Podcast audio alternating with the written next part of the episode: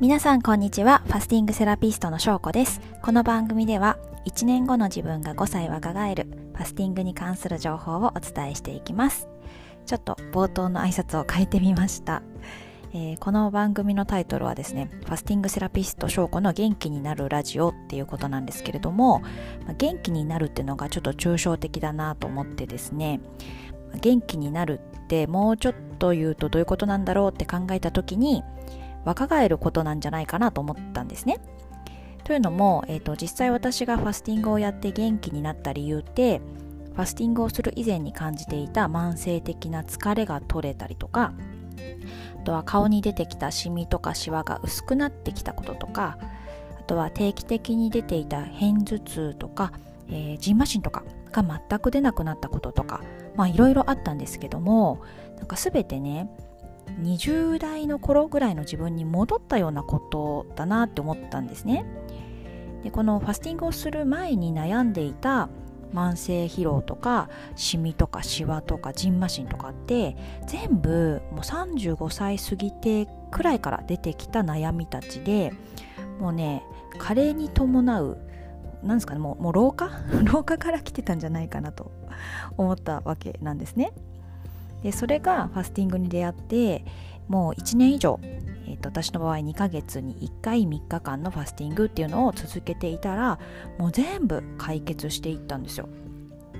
もうね嬉しいことについ先日ですよ。つい先日。私今38歳のつい先日なんですけど初対面の方にね20代に間違えられましておお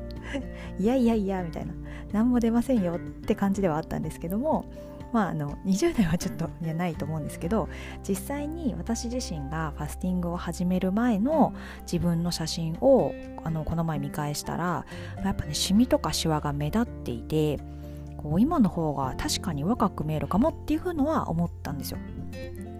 でなぜファスティングをすると若返るのかと言いますとこれも以前お話ししたことがあるかと思うんですけども、まあ、空腹の時間にですね古くなった細胞が新しく生まれ変わるからなんですね。えーと、そもそもあの老化っていうのは細胞の老化によって進んでいきます例えばその疲れやすくなるっていうのは筋肉とか内臓の細胞が老化して機能が衰えることが原因で起こりますしシミとかシワができてくるっていうのは皮膚の細胞が老化してるから出てくるわけなんですね。でファスティングで空腹の時間を作ることで古くなった細胞が新しく生まれ変わるので、まあ、細胞の老化を食い止めることができますということなんですね。でさらにもう定期的に何度もファスティングを続けていれば細胞が新しく生まれ変わる頻度が高くなるのでこう老化を止めるどころかさらに若返っていく人がたくさんいます。うんでそれがねなんでかっていうとやっぱりですねファスティングをすることで活力とかね、まあ、集中力みたいなものが増すんですよなので今までなんだか疲れてやる気が出なかったみたいなところからなんか新しいことに挑戦したりとかさらにもっと美容とかファッションとか健康への意識が高まって行動したりするっていうことが起こるのであの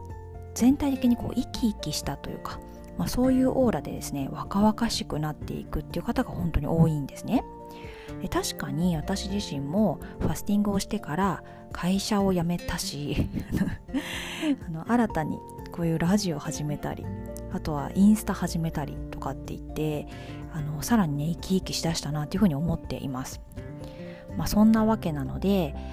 例えば最近あの昔のような元気が出ないなとかなんか疲れてんなとか